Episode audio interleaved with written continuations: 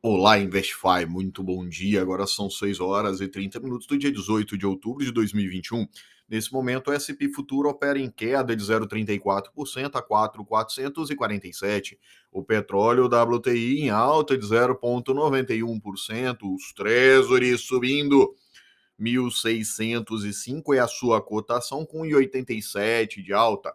O ouro nesse momento em queda de 0,27 a 1.763 a onça o dólar DXY operando no terreno positivo, com 0,21% sendo é, positivo em todas as moedas que compõem o índice DXY.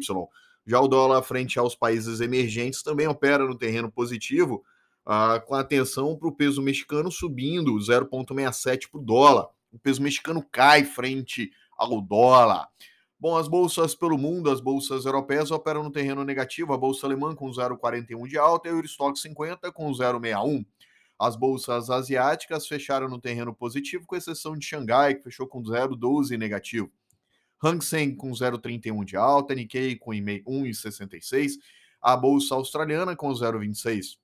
Alguns dados para sair no dia de hoje, 8h25 o Boletim Focus, às 10h15 da manhã, produção industrial nos Estados Unidos. O índice VIX opera no terreno positivo, com 7% de alta. O futuro do cobre opera com 1% de alta nesse momento.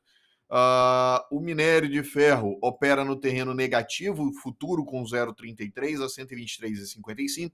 E em Dalian fechou negativo com 2,27. Já a madeira, na sexta-feira, fechou no terreno negativo de 1,57%. Bom, as notícias do dia de hoje.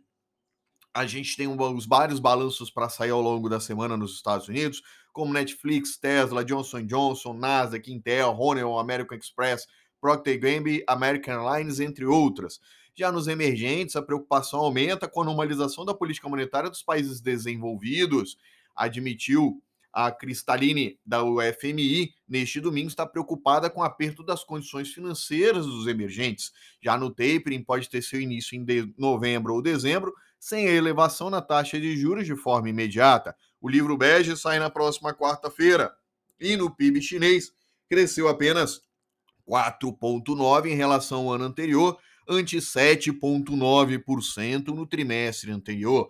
Pequim já sinalizou que não está com pressa para estimular a economia, sugerindo que o crescimento pode continuar a desacelerar. Os principais jornais brasileiros, Valor Econômico, com juro alto, cresce fluxo para crédito privado, Jornal o Globo, relatório da CPI é adiado após divisão entre senadores. Folha de São Paulo, governo tem 2,3 bi sem uso para comprar vacina. E o Estadão, PCC cresce na Bolívia, novo abrigo do Narcosul cartel internacional de drogas. O dólar futuro fechou a 5,474 em queda de 1% e o ajuste a 5,469. Na CPI da pandemia, o Senado adiou o relatório da apresentação do seu relatório final, ah, ficando para essa quarta-feira. E a leitura do relatório e aprovação ficou para a próxima semana. A alegação foi para que tenha tempo hábil para possíveis contestações.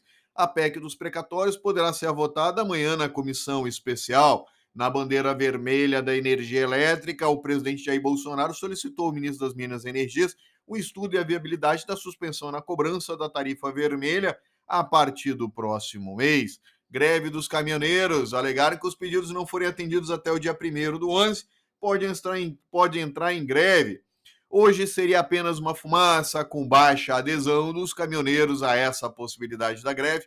Novamente, o tema volta com a saída e a possibilidade do Paulo Guedes do Ministério da Economia.